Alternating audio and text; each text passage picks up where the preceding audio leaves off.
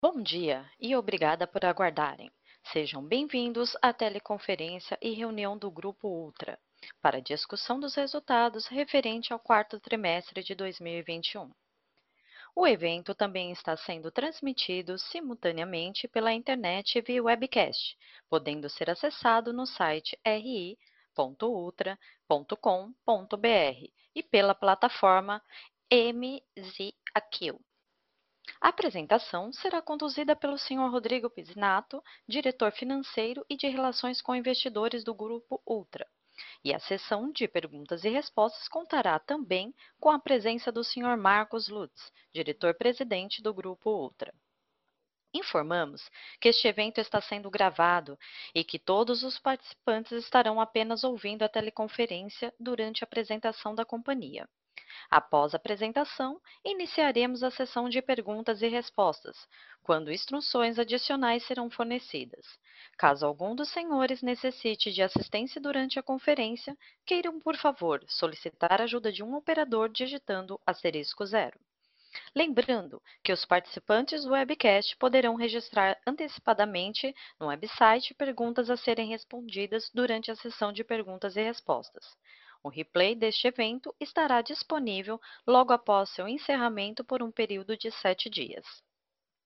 Antes de prosseguir, gostaríamos de esclarecer que eventuais declarações que possam ser feitas durante essa teleconferência relativas às perspectivas de negócio do Grupo Ultra, projeções e metas operacionais e financeiras constituem-se em crenças e premissas da diretoria da companhia, bem como em informações atualmente disponíveis. Considerações futuras não são garantias de desempenho elas envolvem riscos, incertezas e premissas, pois se referem a eventos futuros e, portanto, depende de circunstâncias que podem ou não ocorrer. Investidores devem compreender que condições econômicas gerais, condições da indústria e outros fatores operacionais podem afetar o desempenho futuro do grupo Ultra e podem conduzir a resultados que diferem materialmente daqueles expressos em tais considerações futuras. Agora, gostaríamos de passar a palavra ao senhor Rodrigo Pisnato, que dará início à teleconferência. Por favor, senhor Rodrigo, pode prosseguir. Bom dia a todos. É um prazer estar aqui com vocês mais uma vez para falar sobre os resultados da Ultrapar. E começando com uma breve retrospectiva de 2021, que foi um ano marcante para o grupo, um ano de, de grandes transformações. Primeiro foi um ano de bons resultados para Ultragás, Ultracargo e Oxiteno, que registraram recordes de resultado e rentabilidade. A Ipiranga e a Extrafarma, por sua vez, não atingiram os níveis desejados de rentabilidade, mesmo com a melhora nas operações a partir do segundo semestre. Na Ipiranga, nós temos executado uma série de mudanças e ajustes operacionais para retomar a trajetória de crescimento com rentabilidade ao longo de 2022 e 2023. Nós tivemos também um avanço significativo na revisão do nosso portfólio, com a assinatura dos contratos de venda da Oxiteno e da Extrafarma, que ainda estão pendentes de aprovações, além da conclusão da venda de nossa participação na Connect Car em outubro do ano passado. Eu destaco também a importante renovação da nossa estrutura de gestão e governança, que reforça os pilares para a perenidade e crescimento do Ultra. Além dos novos membros do nosso Conselho de Administração, que trouxeram experiências e competências complementares, definiu-se também a sucessão na liderança do Grupo Ultra e da Ipiranga, além do planejamento da sucessão da presidência do Conselho de Administração. Eu vou passar agora pela nossa apresentação comentando os resultados do quarto trimestre do ano de 2021. E após isso, nós vamos abrir a sessão de perguntas e respostas, onde a gente vai contar com a participação do Marcos. Muito bem, começando pelo slide 2, quero ressaltar dois pontos sobre o reporte de resultados. O primeiro deles é em relação às demonstrações financeiras de 2021. Em função das assinaturas dos contratos de venda da Oxiteno da e da Extrafarma ao longo do ano passado, classificamos essas duas empresas como ativos e passivos mantidos para a venda, isso é, operações descontinuadas. Nossas demonstrações financeiras anuais divulgadas ontem já refletem essa classificação. E para permitir comparabilidade com os períodos anteriores, tanto o earnings release como esta apresentação considera as informações consolidadas pro forma da companhia. Isso é, os dados da Ultrapar contemplam os resultados da Oxiteno e da no mesmo conceito que temos reportado. O segundo ponto que chama a atenção de vocês é em relação aos efeitos não recorrentes, tanto em 2021 quanto em 2022. Nós tivemos alguns impactos pontuais que afetaram nosso resultado e ao longo do ano explicitamos em nossas divulgações. Vocês irão notar nas explicações que excluímos esses efeitos, positivos e negativos, para analisar o desempenho operacional dos negócios e da Ultrapar. Indo agora para o slide 3, com os resultados consolidados da Ultrapar. Como vocês podem ver no gráfico superior à esquerda, o nosso EBITDA recorrente totalizou 1 bilhão 144 milhões de reais no quarto trimestre de 2021, e é 32% superior ao do quarto tri de 20, impulsionado por melhores resultados na Ipiranga, Ultragás, Oxiteno e Ultracargo. Olhando agora para o resultado do ano, nosso EBITDA recorrente totalizou 4 bilhões e 55 milhões de reais, um crescimento de 22% em relação a 2020, com resultados recordes registrados na Ultragás, Ultracargo e Oxiteno, e uma recuperação gradual nos resultados da Ipiranga e da Extrafam. O lucro líquido da Ultrapar no quarto trimestre foi de 390 milhões de reais, 10% inferior ao do quarto tri de 20, principalmente em função da piora no resultado financeiro, atenuada pela melhora do EBITDA. Essa piora no resultado financeiro decorre de maiores créditos tributários extemporâneos no quarto trimestre de 2020, que totalizou 160 milhões de reais naquele trimestre. Da piora temporal de resultado da marcação a mercado dos REDs dos bonds, que não tem efeito caixa, e da elevação do CDI sobre o maior saldo médio da dívida líquida, apesar do menor custo da dívida. Em 2021, o lucro líquido da Ultrapar foi de 884 milhões de reais, 5% menor que o de 2020, devido à piora do resultado financeiro e ao impairment da Extrafarma, que também não tem efeito caixa, efeitos esses atenuados pelo maior EBITDA. Nosso conselho de administração, como já comunicamos, aprovou o pagamento de 186 milhões de reais em dividendos referentes ao segundo semestre do ano, equivalentes a 17 centavos por ação. Os investimentos no ano de 2021 totalizaram 1 bilhão e 900 milhões de reais, montante 27% superior ao de 2020, em linha com o plano que nós divulgamos em dezembro de 2020 para o ano concentrados na Ipiranga, Ultracargo e Ultragás. Nós tivemos uma geração de caixa operacional de 2,6 bilhões de reais em 2021, em comparação à geração de 3,1 bilhões em 2020. Esta menor geração decorre dos investimentos feitos em capital de giro ao longo do ano, que foram necessários após os aumentos seguidos de custos de combustíveis, do GLP e das matérias-primas, apesar do maior EBITDA do ano. Eu passo agora para o slide número 4 para falar da gestão do endividamento. Nós encerramos o ano com uma dívida líquida de 11 bi e 700 milhões de reais, um aumento de aproximadamente 1 bilhão e 200 milhões em relação à dívida líquida de 31 de dezembro de 2020.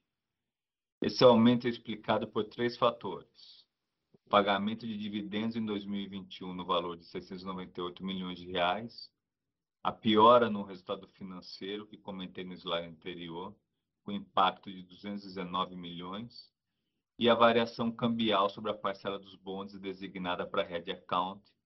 A taxa de câmbio passou de 5,20 em 31 de dezembro de 20 para 5,58 em 31 de dezembro de 21, aumentando em 201 milhões de reais a posição de dívida sem efeito caixa. Ao longo do ano, nós realizamos ações de gestão de endividamento para melhoria do resultado financeiro, como o retorno ao mercado de emissões incentivadas, com emissão de debêntures de infraestrutura e uma operação de CRA, e o pré-pagamento de algumas dívidas com custo mais alto. Nós reduzimos também o patamar de caixa excedente, que reduziu efeitos de custo de carregamento. Com essas ações somadas, o custo médio da dívida passou de 154% do CDI em 2020 para 114% do CDI em 2021. A nossa alavancagem passou de três vezes dívida líquida EBITDA em dezembro de 20 para 2,9 ao final de 2021, devido ao maior patamar de EBITDA dos últimos 12 meses, e nós mantivemos no período o duration estável em 4,6 anos. Passando agora para o slide número 5, para falar sobre os resultados da Ultragás, o volume vendido no quarto trimestre foi 2% menor que o do quarto tri de 20, apesar do crescimento de 1% no granel, devido à menor é, venda no segmento envasado de 4%, consequência da menor demanda por botijões de GLP. No segmento granel, nós tivemos um crescimento do volume vendido para indústrias, comércios e serviços, setores que foram mais afetados pela pandemia em 2020.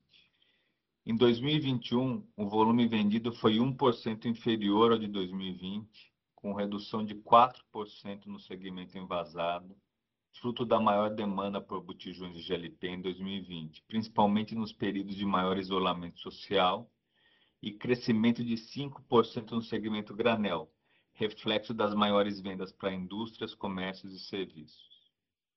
O SG&A da Ultragás no quarto tri de 21 foi 6% maior que o do quarto tri de 20, com maiores gastos com pessoal, de PDD decorrente de atualização de parâmetros contábeis e maiores despesas com comissões de vendas e com fretes, atenuados por menores despesas com tecnologia da informação.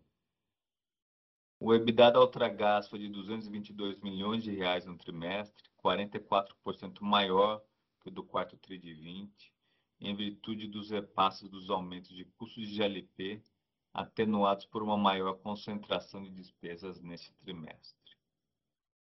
Em 2021, o EBITDA da Ultragaz foi de dos 729 milhões de reais, similar ao patamar reportado em 2020, principalmente em função de maior eficiência operacional e de gestão de despesas.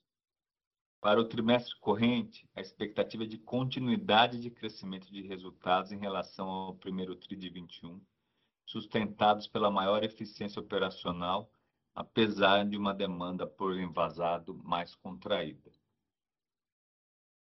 Passando para o próximo slide, número 6, vamos falar agora de mais um trimestre de bons resultados da Ultracar.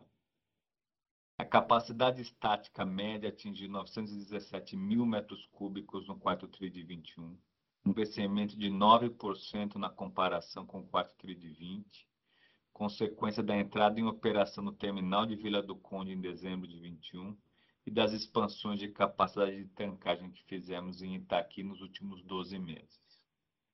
A receita líquida da Ultracargo foi de 187 milhões de reais no quarto trimestre, 13% superior à do quarto tri de 20, em função de reajustes contratuais de tarifas, do melhor mix de produtos e de terminais e das expansões mencionadas. Em 2021, a receita líquida da Ultracargo atingiu 713 milhões de reais, 11% superior a 2020, pelos mesmos fatores de reajuste de tarifas, mix e expansões.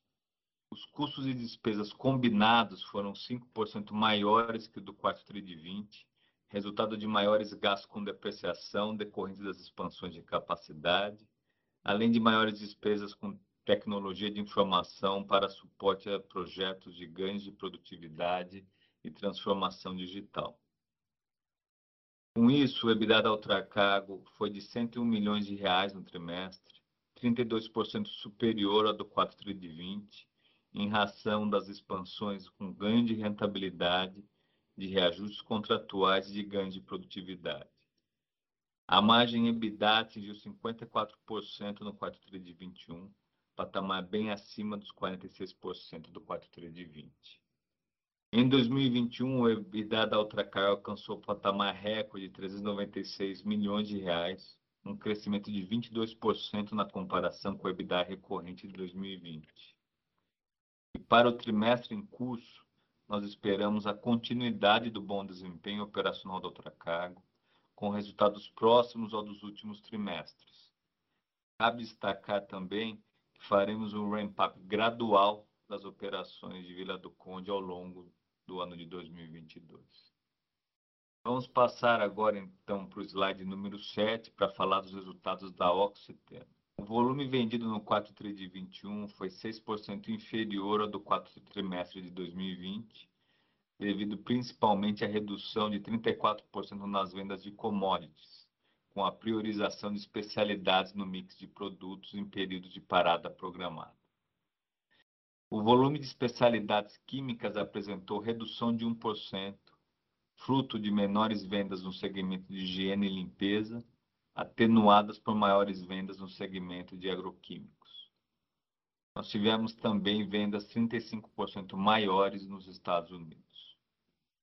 Em 2021, o volume vendido pela Oxiteno foi 3% maior que em 2020, um crescimento de 8% em especialidades químicas, impulsionado por maiores vendas nos segmentos de agroquímicos, tintas e vernizes, além de vendas 24% superiores nos Estados Unidos, enquanto as vendas de commodities apresentaram redução de 17% no ano.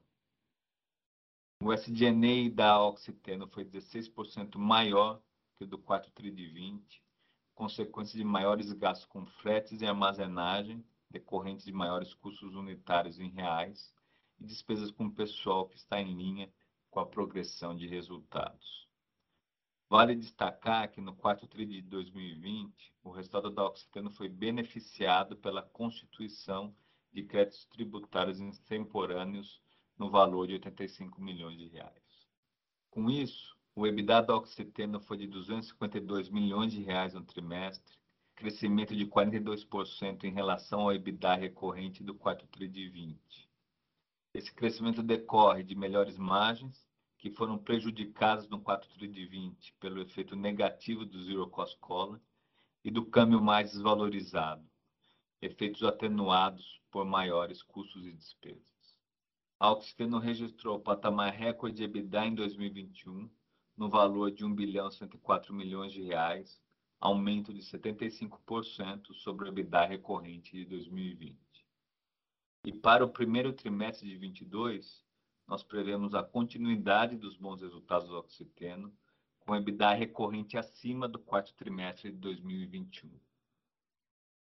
Passando agora para o slide 8, vamos falar um pouquinho sobre a Ipiranga. O volume vendido foi 2% menor que o do quarto trimestre de 2020, com redução de 7% no ciclo Otto, fruto da maior participação da gasolina em detrimento do etanol no mix de produtos, enquanto o diesel cresceu 2%. Em 2021, o volume de vendas da Ipiranga apresentou aumento de 5% em relação a 2020, em função dos menores efeitos da pandemia no consumo de combustíveis no Brasil em 2021 frente a 2020, com crescimento de 3% no ciclo Otto e 6% no diesel. Encerramos o quarto trimestre de 2021 com uma rede de 7.104 postos, 16 postos a mais que do terceiro trimestre de 2021, com 127 postos inaugurados e 111 postos depurados no trimestre. A contribuição média de volume dos postos inaugurados é de 438 metros cúbicos por mês, enquanto os postos depurados representam volume inferior a 19 metros cúbicos por mês. Além disso, encerramos o quarto trimestre de 21 com 206 lojas de operação própria da MPM, 57 lojas a mais que no terceiro trimestre de 2021. O SG&A aumentou 50% no trimestre, com alguns grandes efeitos. O primeiro deles é a concentração pontual extraordinária de provisões para contingências, no valor de 88 milhões de reais, que envolvem principalmente processos cíveis e fiscais com decisões recentes que aumentaram o risco de perda. Além disso, tivemos os efeitos da inflação nas despesas, maior PDD e o crescimento da operação própria da MPM, que passou de 55 lojas no quarto trimestre de 20 para 206 lojas no quarto trimestre de 2021. Importante lembrar aqui que em 2020 a Ipiranga realizou uma contenção grande de despesas em diversas frentes devido à pandemia, o que contribui também para esse aumento reportado. A linha de outros resultados operacionais totalizou 15 milhões no trimestre, menor que o do quarto trimestre de 2020, principalmente em função de menores créditos fiscais extemporâneos, efeito atenuado por maiores receitas de merchandising com fornecedores e menores custos com serviços. Já a linha de resultado na venda de bens totalizou 128 milhões de reais no quarto trimestre de 2021, devido à contabilização de ganho de capital de 76 milhões de reais referente à venda da Connectcar e a maior venda de terrenos no trimestre. Assim, no quarto TRI de 21, excluindo os ganhos de capital da Connectcar, o EBITDA da Ipiranga totalizou 627 milhões de reais, 29% maior que o do quarto TRI de 20. Esse crescimento é fruto de melhores margens e maior resultado na venda de bens, parcialmente compensados por maiores despesas e menor volume de vendas. Em 2021, excluindo também o ganho de capital da Connectcar, o EBITDA da Ipiranga totalizou 2 bilhões e 10 milhões de reais, 17% superior a 2020, em função de melhores margens e do maior volume de vendas, atenuados por maiores despesas. Iniciamos esse ano implementando importantes ajustes operacionais para a retomada da rentabilidade da Ipiranga ao longo dos próximos trimestres. E para o trimestre em curso, nós vemos resultados ainda aquém de nossas expectativas e do primeiro TRI de 21, lembrando que o primeiro TRI de 21 foi beneficiado por ganhos de estoque relevantes. Seguimos também atentos ao macroambiente no setor de combustíveis. Passando agora para o último slide, para falar do Extrafarma, no slide 9. Nós encerramos o trimestre com 399 lojas, rede 1% menor que a do quarto TRI de 20, reflexo do maior rigor com as lojas de baixo desempenho. Destaco que 12% das lojas encontram-se em processo de maturação. A receita bruta foi de 528 milhões de reais no trimestre, 4% inferior à do quarto TRI de 20, devido ao menor número de lojas e à forte base de comparação nas vendas de celulares no quarto TRI de 20, efeito da pandemia naquele período. A receita bruta de 2021 da Extrafarma foi de 2 bilhões e 100 milhões de reais, estável em relação a 2020. E nesse trimestre nós reconhecemos um impairment de ativos sem efeito caixa no montante de 33 milhões de reais, devido à diferença entre o valor contábil e o valor anunciado na transação com a Pague Menos, ainda sujeito aos ajustes de fechamento. O EBITDA recorrente da Extrafarma totalizou 24 milhões de reais no trimestre, redução de 30% em relação ao quarto TRI de 20, consequência das menores vendas e de efeitos inflacionários sobre despesas, principalmente pessoal, parcialmente compensados por ações de redução de despesas e de ganhos de produtividade. Em 2021, o EBITDA recorrente da Extrafarma foi de 74 milhões de reais, 12% inferior a 2020 pelos mesmos motivos que mencionei no trimestre. Para o primeiro trimestre de 2022, nós esperamos um resultado acima do primeiro TRI de 21 e abaixo do quarto trimestre, devido à sazonalidade entre os períodos. Muito bem, com isso, eu encerro aqui minha apresentação. Agradeço o interesse e a atenção de vocês e a gente passa agora para a sessão de perguntas e respostas. O Marcos e eu estamos à disposição para responder as principais questões que vocês tiverem. Obrigado. Iniciaremos agora a sessão de perguntas e respostas, apenas para investidores e analistas. Caso haja alguma pergunta, por favor, digitem asterisco 1. Se a sua pergunta for respondida, você pode sair da fila digitando asterisco 2. As perguntas serão atendidas na ordem em que são recebidas. Solicitamos a gentileza de tirarem o fone do gancho ao efetuarem a pergunta. Dessa forma, uma ótima qualidade de som será oferecida. Por favor, Aguardem enquanto coletamos as perguntas. Se você estiver participando via webcast, favor clicar em Perguntas ao palestrante para enviar sua pergunta aos executivos da companhia. Nossa primeira pergunta é de Gabriel Barra, Citibank. Olá, Isnato, Lutz, é, time daí. Obrigado pela pegar minhas perguntas. Eu tenho, acho que, dois pontos principais aqui que eu queria debater com vocês.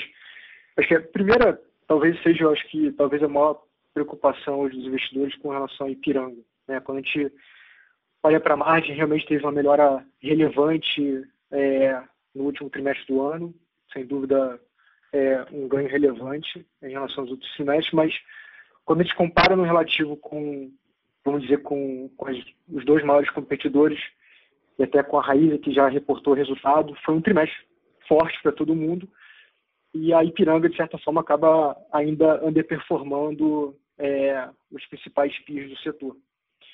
E até pegando um pouco, é, aproveitando que o, que o Lutz está tá no call e, e pela primeira interação pública com, com, com os analistas, é, se pudesse discutir um pouco né, quais são os próximos passos aqui na Ipiranga, se tiveram algumas mudanças importantes ali dentro, chegada do Linden, é, mudanças e outros, outros integrantes do time. Então, se pudesse falar um pouco sobre qual que é o diagnóstico hoje em relação à Ipiranga e quais são os próximos passos. Né?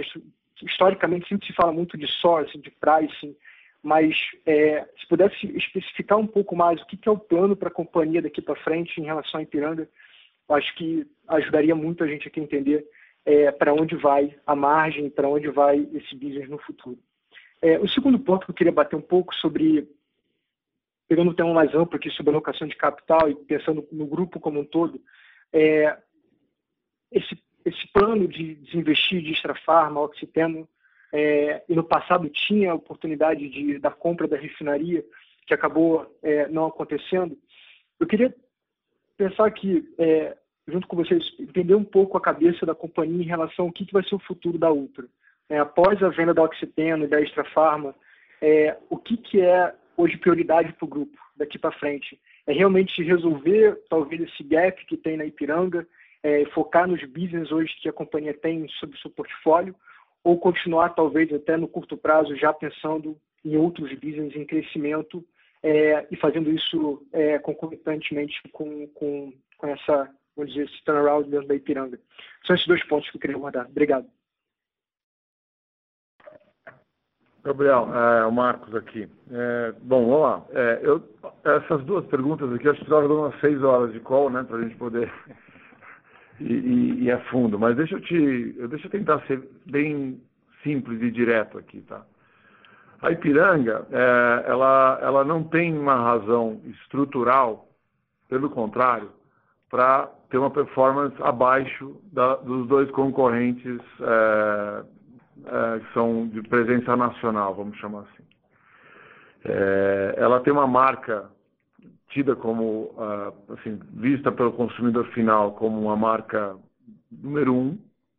Ela tem uma infraestrutura muito semelhante, a BR tem uma, uma estrutura um pouco maior, a Vibra, mas isso não, não tem uma, um gap que, que justificaria nem perto dessa, dessa diferença de, de resultado que a gente tem.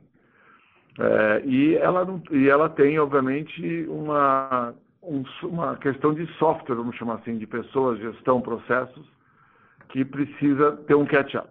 Tá? É, eu acho que a gente fez uma transformação muito relevante na organização da companhia.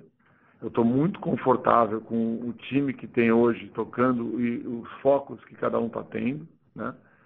É, e esse catch-up será natural, tá? Eu acho que a gente começou a fazer um pouco desse catch-up no trimestre passado, mesmo que os números às vezes não, não conseguem dizer, a gente tem coisas além do número financeiro que a gente acompanha que melhorou bastante, por exemplo, o Net Promoter Score, como o revendedor está vendo a companhia. A gente foi a companhia que mais aumentou a sua rede bandeirada no último trimestre, mais aumentou no, no mês passado. A gente está, de alguma forma, avançando muito nas estratégias de pricing, como a gente falou. Acho que tem uma estrutura de pricing hoje já com percentual, assim, estamos tá, bem perto do 100% que a gente precisa atingir para consolidar, na verdade, a cultura de lidar dessa forma com o pricing, mais do que a infraestrutura do pricing, que eu acho que já está bem estabelecida. Então, assim, várias coisas estão construindo. A área de, de sourcing, trading, etc., precisa ir, ir avançar muito. Nesse tema, a gente tem um concorrente que está muito avançado. Então, assim, a gente tem um caminho aí para percorrer. Né? E esse caminho você não percorre em um mês, em quatro meses. A gente você percorre em um ano, em algo assim, em dois anos. Mas, assim, esse catch-up, esse gap tem que fechar e vai fechar. Então, então assim, no final, para mim, eu acho que a, resposta, eu não sei se eu fui muito, muito vago, mas assim, então, são muitas iniciativas, são dezenas de iniciativas que nem eu controlo elas, mas assim, o time está fazendo e eu, eu, vejo eles fazendo e eu tenho certeza que elas terão bons frutos. Tá? Então, assim, o jeito que eu te descreveria seria esse, depois você me fala se, se isso te dá é, se você gostaria de especificar alguma coisa, mas, mas é tem, são muitas iniciativas realmente é, que no seu todo fazem a diferença. É, no tema de, de, Grupo Ultra, é, eu, eu, vou te dizer o seguinte, a Ultrapar, ela deve ser no futuro uma companhia que cria valor ao gerir, uma, ao gerir ativos. Então, ela deve ser uma companhia que no futuro vai investir em negócios que, quando ela põe a mão, o negócio dobra de valor. Porque ela tem uma cultura forte, ela tem uma estrutura forte, ela tem um time forte, ela tem, ela tem uma disciplina forte, e de alguma forma, isto é o que a gente, no longo prazo, vai construir. Eu não vou especificar, obviamente, passos uh, de, de, médio prazo ou aquisições futuras, que não estão nem no, no radar agora. O que eu te digo é que hoje o foco é, de fato, fazer esta, esse catch-up operacional da Ipiranga. É, a gente tem dois negócios que são ultracargo e, e ultragás que estão performando muito bem e que têm caminhos muito relevantes de expansão mais acelerada e, eventualmente, M&As menores, especialmente nesses dois negócios que eu falei agora, para acelerar esse crescimento estruturado, poderia fazer bastante sentido para a gente também desde já. Tá? Então, assim, eu acho que, resumindo um pouco, é isso. Não sei se te, te satisfez a resposta. Não, super claro. Eu acho que o, o, primeiro ponto, assim, se puder só, talvez, eu sei que é uma pergunta bem ampla, são vários temas aqui, mas se puder só especificar um pouco mais sobre a questão da logística, eu vejo, é, acho que é um tema até que já foi discutido, mas é, me parece que não existe esse gap logístico. Né? É, só para ter certeza, realmente vocês não veem que existe esse gap logístico é, em relação à, à, base de distribuição, logística e afins entre os principais, vamos dizer, os big three do setor. É, só para ver se ficou claro mesmo, vocês não veem que existe esse gap. Não, eu, eu vejo que existe um gap, só não acho que esse gap justifica o gap de resultado. É, e eu vou te dizer que tem regiões que eu sou melhor que os meus concorrentes e regiões que eu sou pior que os meus concorrentes. No sul do país, a gente tem a melhor infraestrutura, por exemplo. Né? É, a gente tem regiões do país que a gente ainda está se estruturando, que são regiões importantes da gente estar mais forte. Tem regiões que a gente aluga tanque de terceiros, né? e, e vice-versa. Então, assim, eu, o meu ponto é, tem sim um esforço a ser feito, já tem alguma coisa em curso que foi feita, né? Tem coisas que são bases recentemente inauguradas, como Miritituba, que é um pool. Mas se você for olhar, o grosso da infraestrutura logística é em pool nos três players que a gente está falando, ou quatro players. Portanto, por definição, boa parte do volume passa em bases que a gente compartilha com a concorrência. Então não dá, não dá para dizer que eu sou muito mais, assim, que isso justifica 20 reais por metro cúbico de diferença. Não, de forma alguma. Né? É uma coisa menor. E eu te digo que o software ligado a essa logística, esse sim, talvez tenha um gap maior na, na inteligência de frete, na inteligência de, de, de, como movimentar produto, de como fazer programação, de como fazer entrega. Eu acho que isso tem um gap que a gente também vai perseguir, mas está na categoria do, do software, não do, do, do hardware CAPEX. Justo, super claro. Muito obrigado. Nossa próxima pergunta é de Regis Cardoso, Credit Suisse. Oi, pessoal. É, bom dia. Só, só queria É, tenho certeza que vocês estão me escutando bem. Não consigo escutar direito, tá, tá muito abafado. Desculpa. Melhorou agora? Tirei o fone aqui.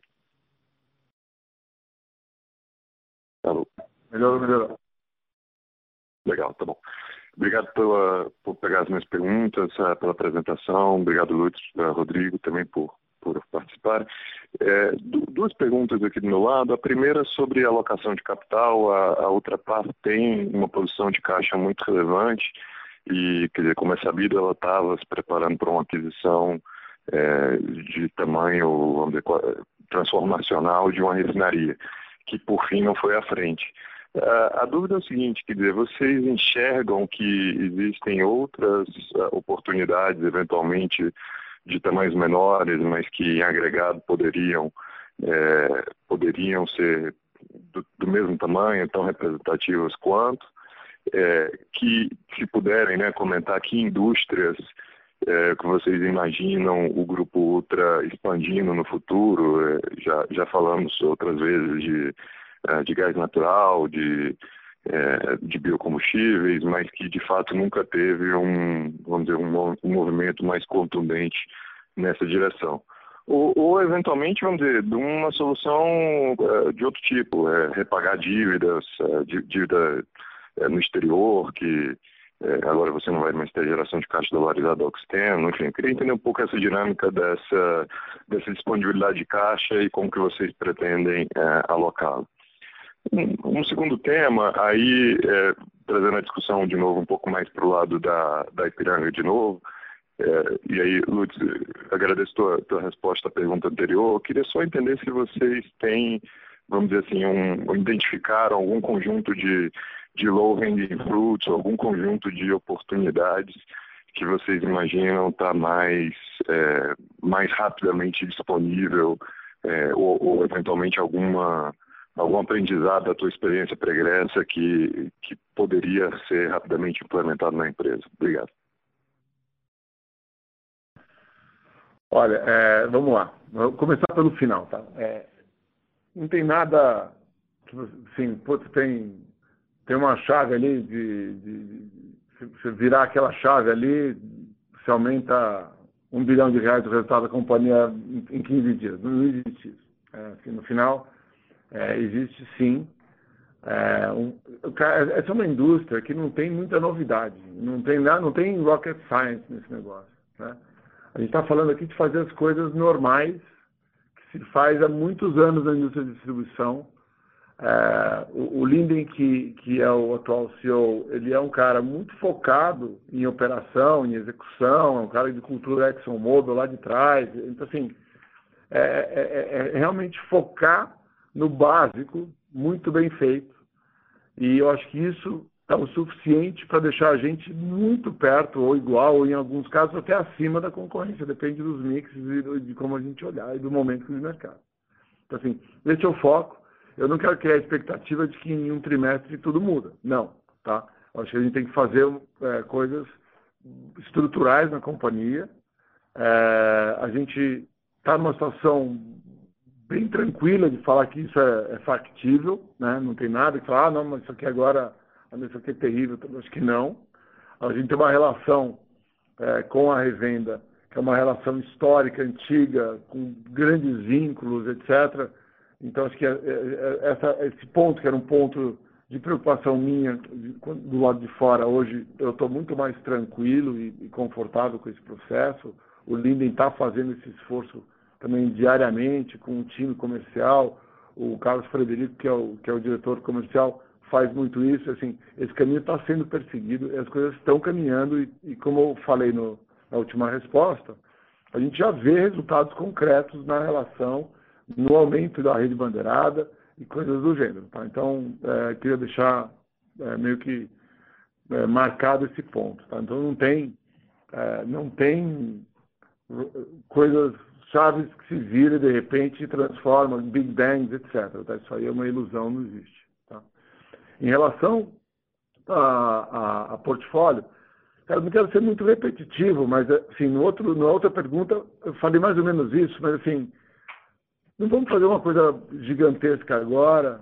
Assim, a, a refinaria que era um projeto, eu, eu não acho que seria um projeto nesse momento seria seria bom para o momento que a gente vive, para o momento de juros, taxa de juros que a gente vive, de instabilidade no setor de petróleo e coisas do gênero, que quando você vai um pouquinho mais para dentro do, do, do, setor, você tem mais exposição, etc. A gente está realmente numa ponta bem protegida de, de, de venda mesmo tal. Então, eu, eu realmente estou tranquilo com isso. Acho que a gente vai ter uma fotografia da companhia com balanço mais reforçado, para um momento de juros mais alto. É, você pensar que o Focus de 12, anos, de 12 meses atrás, acho que era para um CDI de perto de 4, né? Então, assim, a gente a gente está num mundo diferente do que 12 meses atrás. Então, acho que o caminho é, de fato, agora, a gente avançar fazendo, é, se fizer algum M&A, fazendo M&A de pequena escala, potencializando principalmente ultragás e, e ultracargo. Tá? Nossa próxima pergunta, de Guilherme Levi, Morgan Stanley. Oi, pessoal, bom dia. Obrigado por pegar a pergunta. Acho que minha primeira pergunta é se, vocês poderiam comentar um pouco aí sobre os projetos de lei em andamento no, Congresso para mudar a maneira como os impostos nos combustíveis são ah, são cobrados? Como vocês esperam que isso impacte o setor de distribuição daqui para frente? Ah, e também como ah, uma potencial mudança na forma como os, os impostos são cobrados poderia afetar a estratégia de estoques da Ipiranga nesse ano. E, e, a segunda pergunta, em Extra Farma, se vocês poderiam compartilhar com a gente a expectativa de timing mais atualizada para a conclusão do, da, da, da transação, para a aprovação do CAD, quais são os próximos passos e se vocês esperam que o CAD ah, possa aplicar algum tipo de remédio para essa transação. Obrigado. Guilherme, eu vou responder a primeira pergunta, o Rodrigo pega a segunda sobre a Farma, tá? Primeiro é o seguinte, eu, é, o Brasil viveu nos últimos 12 meses uma, uma, Obviamente o Brasil não, acho que o mundo, né? Teve uma, uma grande pressão de preço de combustível no mundo, que criou em diversos lugares do mundo uma discussão politizada e bastante difícil de acompanhar até, né? Os, os resultados finais. Aqui no Brasil a gente teve uma erupção de projetos de lei, projetos de medidas provisórias e, e regulamentações e coisas do gênero. É, e aqui a, a, nossa, a nossa observação e o nosso foco, obviamente, é numa maneira mais simples e mais leve de, de cobrar impostos de combustível, porque o, o, o, o modelo de distribuição no Brasil é muito impactado.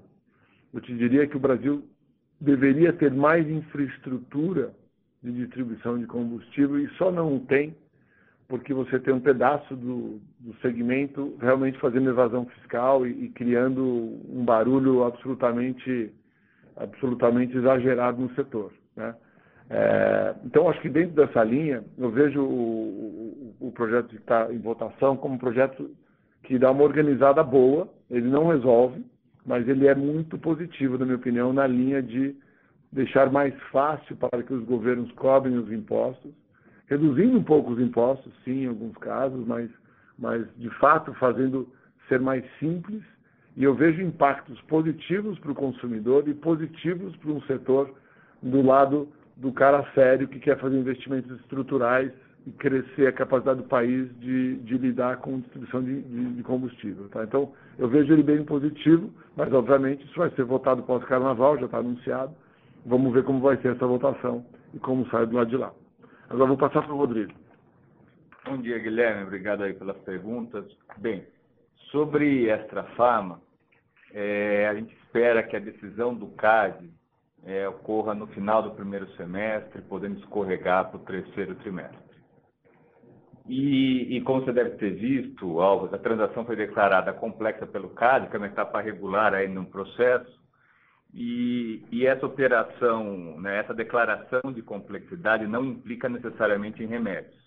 Mas se acontecer em remédio, a gente já tem uma previsão contratual para isso, e isso nada altera a nossa expectativa em relação à conclusão da transação. Ótimo, obrigado. Nossa próxima pergunta, Leonardo Marcondes, Itaú BBA. Bom, pessoal, conseguem me ouvir? Sim. Alô? Opa, legal. Bom, é, obrigado por pegarem a minha pergunta. Eu tenho uma que, na verdade, é mais um, um follow-up da pergunta do Barra e do Red sobre a alocação de capital. É, eu queria saber, na opinião de vocês, se existe algum setor mais atrativo que vocês estão avaliando aí, né? Ou é, talvez, é, para não entrar tanto assim em detalhe, que, que alguma coisa que vocês não podem falar, mas existe pelo menos, vocês podem compartilhar se existe pelo menos algum setor que vocês consideravam atrativo e depois de se aprofundarem nas avaliações é, passaram a não considerar tão atrativo assim? O mercado de gás, por exemplo, existe algum elo da cadeia que faça sentido para vocês? Acho que é, é essa a minha pergunta. Obrigado. Leonardo, é, então a gente, a gente gosta mais de setores com rentabilidade alta e, e risco baixo. Né? Mas, mas de qualquer forma, é, é, brincadeiras à parte, eu, o que eu acho que a gente, o que a gente, um exemplo, pegando a sua pergunta na, no, no, na sequência, o mercado de gás natural, por exemplo, é um mercado que a gente acha interessante, mas a gente não vê uma entrada simples, né? Portanto, é um setor que a gente hoje, a gente, por exemplo, a gente não chegou a bidar na, na privatização da, da, distribuidora do Rio Grande do Sul, que é uma região que a gente tem bastante presença, que a gente conhece bastante, etc. Porque de alguma forma a gente não viu, a gente não viu é, uma maneira de rentavelmente entrar num segmento. Então, eu acho que é, como umbrella, né, como, como assim, guarda-chuva de investimentos nossos aqui, é, é, obviamente está embaixo desse mundo da energia, que é onde a gente está, né? e, e, e seus, os, seus, os seus tangentes. Né? É, mas, de alguma forma, o nosso foco deve ser, neste momento, muito mais virado para dentro de casa. É, a gente deve, sim, fazer alguma coisa se, se, se é, a oportunidade aparecer, ou se concluirmos algumas conversas, mas coisas muito pequenas, debaixo dos guarda-chuvas de, de ultragás e ultracargo e, de, de alguma forma, preparar a organização para, no longo prazo, poder ser uma organização que sabe que, quando faz o investimento, ela de fato cria um valor versus o antigo controlador e de fato faz essa diferença. Né? Como alocador de capital, acho que isso, isso é fundamental. A gente precisa garantir que essa estrutura está tá em place né? para fazer movimentos maiores. Perfeito. Obrigado pela resposta. Nossa próxima pergunta, Luiz Carvalho, UBS. Oi, pessoal. Primeiro, bom dia. Obrigado por, por pegar as perguntas. É, parabéns aí pela, pela recuperação, principalmente na Piranga. É, tem três perguntas aqui. É, talvez a primeira, é, aproveitando a presença do Lutz no call, eu sei que já abordaram é, talvez esse ponto é, anteriormente, mas talvez olhando é, por uma outra perspectiva, é, muitos agora com próximo de talvez 60 dias, 50 dias aí na, na posição oficialmente, o que dá para falar, assim, se a gente pensar talvez num, num plano de 100 dias, é, talvez num plano de dois anos, três anos ou de cinco anos aqui, o que, que, eventualmente você consideraria como é, vamos dizer assim, um, um, os principais accomplishments, os principais objetivos, assim, pensando nesses três horizontes, agora que você está é, oficialmente aí nessa posição. Segunda pergunta, eu acho que é uma, é uma pergunta que eu tenho feito já em, em outros em calls anteriores, aí eu também queria talvez ouvir de vocês, é em relação à política de dividendo. Né? Obviamente, a, a, política da companhia, ela é, está prevista no estatuto, a gente, obviamente, entende, mas entende também que tem uma entrada de caixa é, para vir por conta da Oxiteno e da, e da Extra Farma, é, mas hoje, olhando, por exemplo, hoje a, a alavancagem da companhia né, na casa de três vezes, talvez não, não faria muito sentido pagar dividendos. Assim. Queria entender se tem algum tipo de, de estudo para uma possível revisão, uma possível flexibilização é, desse, dessa, dessa direção. E se eu puder fazer uma, uma última aqui, é, acho que também já foi abordado, mas queria abordar de uma outra maneira. É, como você mencionou, muito, a Ipiranga é uma marca muito reconhecida, vamos dizer assim, É, e aí, talvez, se você pudesse mostrar, um, talvez dar mais exemplos ou mais evidências assim, do que do que, que já mudou. Né? Sei que tem um novo head de trading, tem uma nova CFO, obviamente um CEO novo. Eu tenho seguido o Linden no Instagram e estou vendo que ele está gastando sola de sapato, está visitando cliente para caramba. Assim, o que, que de fato é, a gente consegue, talvez, do ponto de vista mais palpável, é, é, já perceber de mudança na Ipiranga? Obrigado. Bom, vamos lá. É, vou pegar a mais fácil, porque eu não posso incumpridar muito essa do dividendo, tá? Eu concordo com a tua visão. Isso é um assunto que é um assunto, de acionista, como, como vocês sabem, é, no estatuto a gente tem essa, essa regra. Isso é um assunto que, na minha, na minha leitura, deve ser discutido, mas é uma decisão da Assembleia, tá? É, então, assim, eu, eu acho que nesse momento é o que, o que eu posso dizer. Né? É, em relação à Ipiranga, a, a, a, sola de sapato do Linden, eu acho que assim, é, aquilo ali é a ponta de um, de um iceberg, de um processo da companhia de se aproximar da revenda e estar mais perto, escutar mais, entender mais os problemas operacionais, os problemas da, na relação em si, etc. Né? Isso dá para o, um cara como o Linden um grande subsídio e cada viagem dessa ele volta com uma lista grande de coisas para fazer, né? de coisas para implantar, para executar, para estruturar, para organizar. E, e, ele, ele faz isso não sozinho, ele faz isso com boa parte da diretoria dele, revezando com um, com o outro. Tal. Então, assim, no final, isso, isso cria meio que o nosso backlog de ações para melhorar a nossa eficiência na ponta, que é onde de fato a gente faz a diferença. Né? É isso também que traz um pouco de conforto de que a relação é uma relação que tem qualidade, que de alguma forma tem resiliência e que apesar da, das frustrações do passado tal, tá, tá com a gente e, de alguma forma abraçando esse projeto e abraçando essa, essa retomada. Primeira pergunta qual que... Era sobre o plano de 100 dias. Ah, quanto o plano, é, o plano de 100 dias, dois anos, é, é difícil pra caramba falar. Eu posso falar um pouco do sonho, né? O sonho, que é um sonho, de novo, um sonho ansioso, né? não um sonho para aposentadoria, mas um sonho para logo, é para gente, é, a gente estar tá efetivamente no benchmark do setor e com todas essas companhias com grandes projetos de crescimento para realmente fazer seus resultados dobrarem. Né?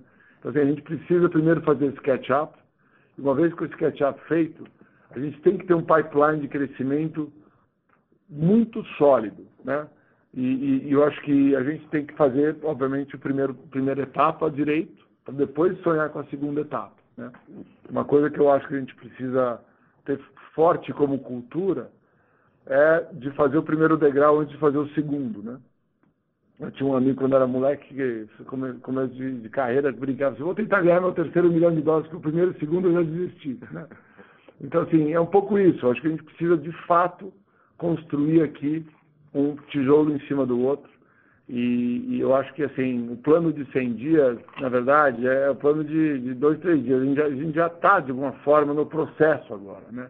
Acho que os processos começaram a mudar todos, e eu acho que isso, infelizmente, não é uma coisa assim, puta, cheguei aqui, contratei 150 caras, mandei embora 250, peguei um consultor tal. Não é isso, tá? Esse negócio é, de fato, transpiração e esforço e resiliência é muito mais ligado a isso, tá? Talvez o que aconteceu lá atrás, no passado, foi justamente essa vontade de em 100 dias resolver tudo, é, e, e, eu acho que não, funcionou lá atrás, e eu acho que essa que é a, a transformação. Acho que da fase do Marcel, muitas, muitos castelos foram quebrados e reestruturados, né? E eu acho que agora essa construção, ela está sendo feita acelerada também. Então, assim, acho que no final não tem, não tem infelizmente um Big Bang para te dizer, tá bom? Fechado, está claro. Obrigado, pessoal. Obrigada. Não havendo mais perguntas, gostaria de passar a palavra para o Sr. Rodrigo Piscinato, para as últimas considerações. Sr. Rodrigo, prossiga com suas últimas considerações. Bem, obrigado a todos aí pelas perguntas e pela atenção. As respostas, as perguntas que vieram pela, pela internet, a equipe de RI vai, vai retornar em contato. Então, muito obrigado e até o próximo, pessoal. Bom dia a todos. Obrigada. A teleconferência de resultados do Grupo Ultra está encerrada. Por favor, desconectem suas linhas agora.